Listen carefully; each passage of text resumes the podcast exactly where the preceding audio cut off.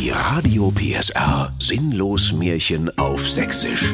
Steffen Lukas erzählt Grimms Märchen völlig neu und im schönsten Dialekt der Welt. Der märchenhafte Radio PSR Original Podcast. Heute von einem, der sich auszog, das Fürchten zu lernen. Es war einmal im sächsischen Märchenwald, da lebte der Schiffschaukelbremser Walter Wackelbein. Der hatte zwei Söhne, den Igor und den Thorsten Wackelbein. Davon war der älteste dämlich und folgsam, der jüngste aber war ebenfalls dämlich, aber dazu noch aufsässig. Und wenn ihn die Leute sahen, dann sprachen sie Oh nee, der schon wieder. Weil der Jüngere zu nichts zu gebrauchen war, musste der Älteste alle Arbeit tun. Wenn der Vater ihn nächtens zum Bierholen zur Spätverkaufsstelle im sozial benachteiligten Wohngebiet am Rande des Märchenwaldes schickte oder ansonst einen schaurigen Ort, so sprach der Igor Er kann das nicht mein dämlicher Bruder machen. Im sozial benachteiligten Wohngebiet am Rande des Märchenwaldes, da lungern immer die braunen Häslein an der Tischtennisplatte rum. Da krieg ich ja schneller eine aufs Maul als der Axel Schulz. So sehr fürchtete er sich. Oder wenn abends am Grill Schauergeschichten von Veganern und ihrem Grillgemüse erzählt wurden, dann klapperte er mit den Zähnen wie die Kastagnetten einer sibirischen Flamenco-Tänzerin nach der dritten Kanne Bohnenkaffee. Und wenn die vegetarischen Schauergeschichten zu Ende waren, dann saß der Igor Wackelbein verschämt in einem Pfützchen blauer Ersatzflüssigkeit. Sein Bruder Thorsten Wackelbein aber hockte daneben und zuckte nur mit den Schultern. Ich habe doch keine Angst vor gegrillten Mörsen. Die hau ich weg und greife zum Steg. Also, was soll's? Mir gruselt vor nüscht. Dabei wüsste ich so gerne mal, wie sich das anfühlt. Da rief der Vater Wackelbein seinen alten Kumpel, den Geisterbahnbetreiber Schoko Ramoni an und sprach Sag mal, Schoko, alte Wursthaut, kannst du nicht manchmal meinen Jungen den Thorsten des Gruseln beibringen, hä? Der fürchtet sich vor gar nicht. Da hab ich Angst, dass der irgendwann mit dem Streichholz mal nachguckt, ob noch Benzin im Tank ist. Bringe dem bitte es Fürchten bei. Ich meine, wenn's einer kann, dann du mit deiner albernen, bescheuerten Geisterbahn. Klar, sprach da der Schoko Ramoni. Bringe den bei Vollmond her. Dem jag ich so'n Schrecken ein, dass er auf dem Bau als Rüttelplatte anfangen kann. Und packe dem Wechselwäsche ein. Der braucht garantiert danach einen frischen Schlipper. Beim nächsten Vollmond brachte Vater Wackelbein also den Thorsten zur prächtigen Geisterbahn auf dem Märchenwaldrummelplatz. Hier hast du en Lappen, sprach der Geisterbahnschaffner Schokoramoni zum Thorsten Wackelbein. Du gehst jetzt mal in die Geisterbahn und wischst ein bisschen Staub. Höp, höp, höp. Der Thorsten tat, wie ihm geheißen, doch kaum hatte er die mit Flammen und Totenköpfen dekorierte Doppelschwingtüre passiert, durch die normalerweise der Geisterbahnwagen krachte, da fand er sich in völliger Dunkelheit wieder. Plötzlich zuckte ein Blitz durch die Dunkelheit, so dass er schemenhaft ein riesiges Skelett sah, das von der Decke auf ihn herabzustürzen drohte. Dazu erklang schauerliche Musik von den Flippers. Spätestens jetzt hätte jeder Märchenwaldbewohner Reis ausgenommen, nicht aber der gruselresistente Thorsten Wackelbein. Und so versetzte er dem Skelett einen gewaltigen Tritt, so dass es in tausend Teile zersprang, und er rief Hasta la vista, du Vogel! Kaum hatte er sich in der Dunkelheit weiter vorgetastet, wurde er von einer gewaltigen Tarantel aus Pappmaché angegriffen. Doch weil der Thorsten gerade sein Feuerzeug herausgeholt hatte, um sich ein wenig Licht zu machen, ging die riesige Spinne kreischend in Flammen auf. Währenddessen saß Geisterbahnbetreiber Schoko Ramoni bei einem Kamillentee in seinem Schaustellerwohnwagen, rümpfte den riesigen, runzligen Riechzinken und sprach Komisch. Irgendwie riecht's hier nach brennender Tarantel. Da sah er, dass aus allen Kerkerfenstern der Geisterbahn dicker Rauch quoll, und er hörte, dass jemand in ihrem Inneren Kleinholz aus seinen liebevoll gestalteten Gipsgespenstern machte. Sofort aufhören! schrie er und kämpfte sich durch den Rauch bis zu der Stelle, wo er den Thorsten vermutete, wo aber jetzt nur noch ein spinnenförmiges, verkokeltes Drahtgestell hing. Weil aber Schoko Ramonis Gesicht vom Ruß so schwarz geworden war, dachte der Thorsten Wackelbein nicht weniger, als dass er nun ein albernes Gespenst vergessen hatte und verabreichte ihm umgehend eine All-You-Can-Eat-Portion Geisterkeile. Als der Schoko Ramoni aus seiner tiefen Ohnmacht erwachte, da war die Geisterbahn bis auf die Grundfesten abgebrannt. Er holte sein Handy heraus, um die Märchenwaldfeuerwehr anzurufen und zu fragen, ob man da noch was machen könne. Nee, sagten die guten Feuerwehrleute und zuckten mit ihren uniformierten Schultern. Außerdem haben wir sowieso keine Zeit. Wir holen nämlich gerade die dreibeinige, einäugige, bucklige Katze von der Knusperhexe aus dem Baum. Möchte gar nicht wissen, wie die da überhaupt hochgekommen ist. Da könnt ihr euch vorstellen, liebe Kinder, wie der arbeitslose ehemalige Geisterbahnbetreiber Schoko Ramoni da getobt hat. Und er jagte den Thorsten vom Hof, warf ihm ein paar alte Gipsknochen hinterher und verpetzte ihn bei seinem Vater. Da nahm der Vater Wackelbein seinen Jungen beiseite und sprach Also, mein lieber Thorsten, ich glaube, in deinem Fall hat die anti-autoritäre Erziehung wirklich voll versagt.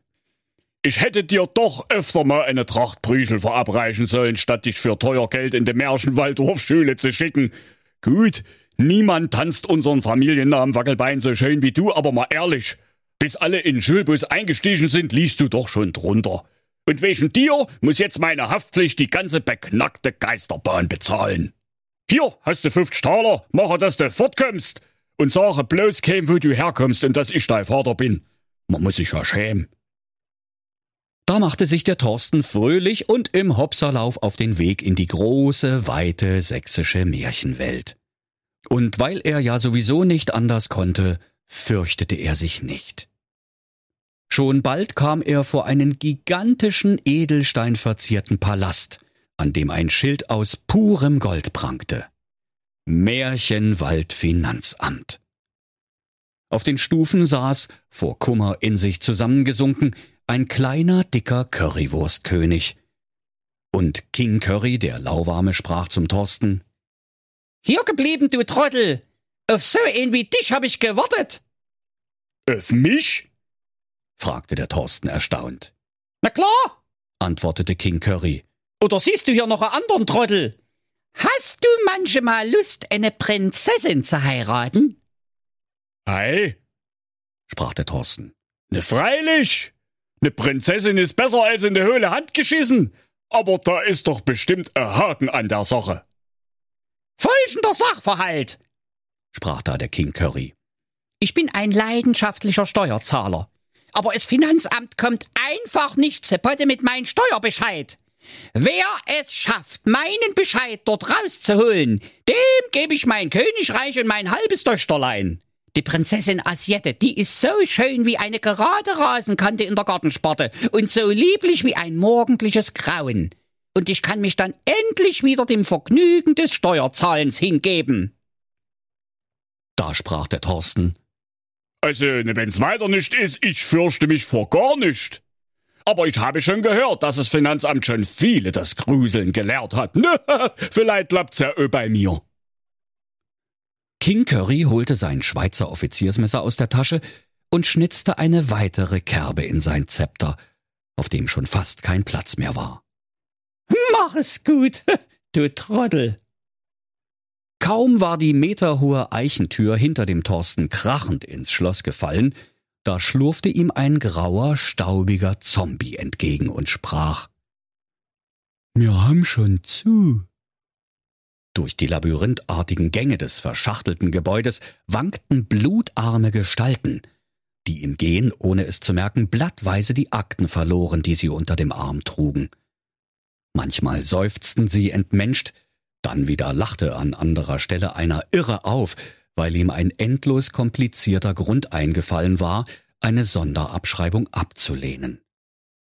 Einer von ihnen hatte eine Rumpfbeuge vorwärts in den Kopierer gemacht und bewegte sich nicht mehr.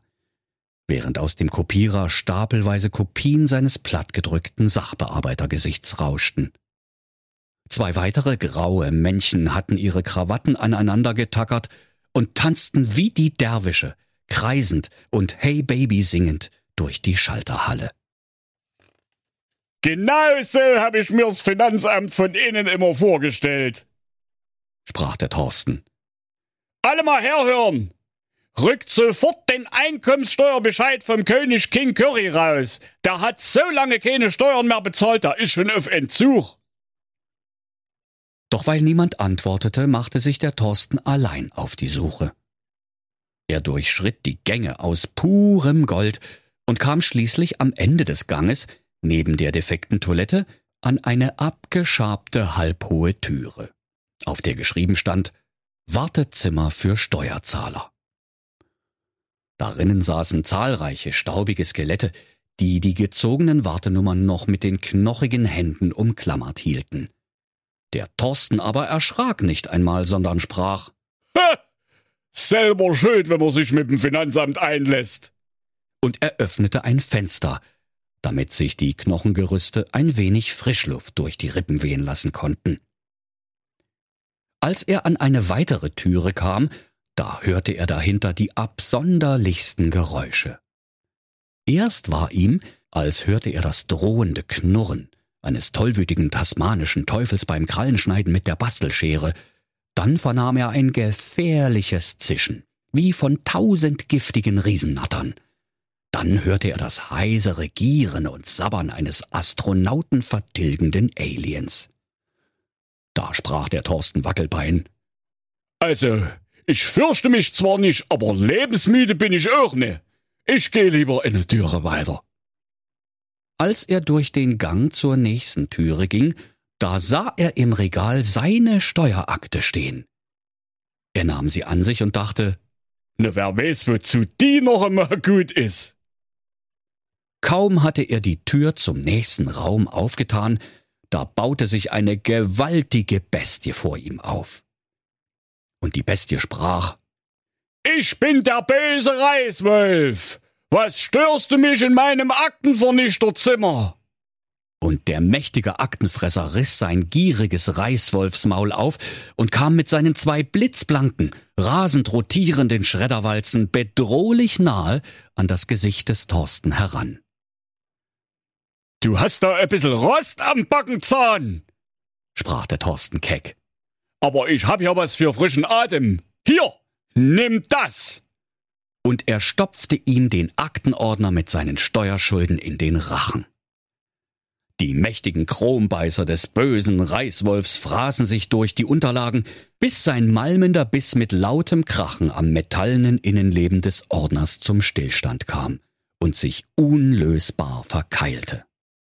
Der böse Reißwolf sprang vor Verzweiflung auf und nieder, bis er aus Versehen seinen Stecker aus der Steckdose zog. Dann sank er funktionslos dahin. Da erblickte der Thorsten den Steuerbescheid von King Curry, der ganz oben auf einem Stapel noch zu schreddernder Akten lag. Den griff er sich und rannte zu seinem König, so schnell ihn seine Tennissocken trugen. Er trat vor ihre Majestät und sprach also, fürchten habe ich nicht gelernt, aber hier ist euer Steuerbescheid. Hurra! Endlich wieder Steuern bezahlen! Danke, du guter Junge! jubilierte der König. Doch dann erblickte er die Gesamtsumme und sprach So eine Scheiße mit der Scheiße! Ich krieg ne Erstattung! 200 Puls hab ich balde! Dö! Anzeige ans Verwaltungsgericht ist raus! Wegen entgangener Freuden. Doch dann besann sich King Curry auf sein Versprechen und vermählte seine Tochter Asiette Curry mit dem Thorsten Wackelbein. Und als der Thorsten in der Hochzeitsnacht furchtlos zu seinem angetrauten Weibe ins Bett steigen wollte, da sprach die Asiette Sag mal, du bist wohl vom Keuschheitsverein oder was? Mit Socken und langer Unterhose kommst du mir nicht ins Bett ausziehen, aber fix. Und so zog der Bräutigam alles aus, was er am hageren Leibe trug, und legte sich zur Asiette ins Bette. Na endlich, sprach die Asiette. Und nur eine Nanosekunde später schob sie ihre eisgekühlten Quadratlatschen unter die Bettdecke ihres Gemahls, um sich an ihm zu wärmen. Als der Thorsten die Eisbeine seiner Frau am Leibe spürte, da stand er plötzlich kerzengerade im Bett und rief Uah! Was war denn das? Mich gruselt! Tatsächlich. Mich gruselt. Na, endlich weiß ich, wie gruseln geht. Und so hatte sich der Thorsten Wackelbein ausgezogen, um das Fürchten zu lernen. Und die Füße seiner Frau hatten immer exakt sieben Grad Celsius. Denn bei dieser Temperatur hält Limburger am längsten. Und wenn sie nicht gestorben sind, dann lachen sie noch heute. Das war ein Radio PSR Sinnlos Märchen auf Sächsisch. Der Podcast, in dem Steffen Lukas die beliebtesten Märchen völlig neu erzählt. Im schönsten Dialekt der Welt. Alle Folgen hören Sie in der Mehr PSR App und überall, wo es Podcasts gibt. Die Sinnlos Märchen. Ein Radio PSR Original Podcast. Erzähler Steffen Lukas. Autoren Maximilian Reg und Steffen Lukas. Eine Produktion von Regiocast, deutsches Radiounternehmen.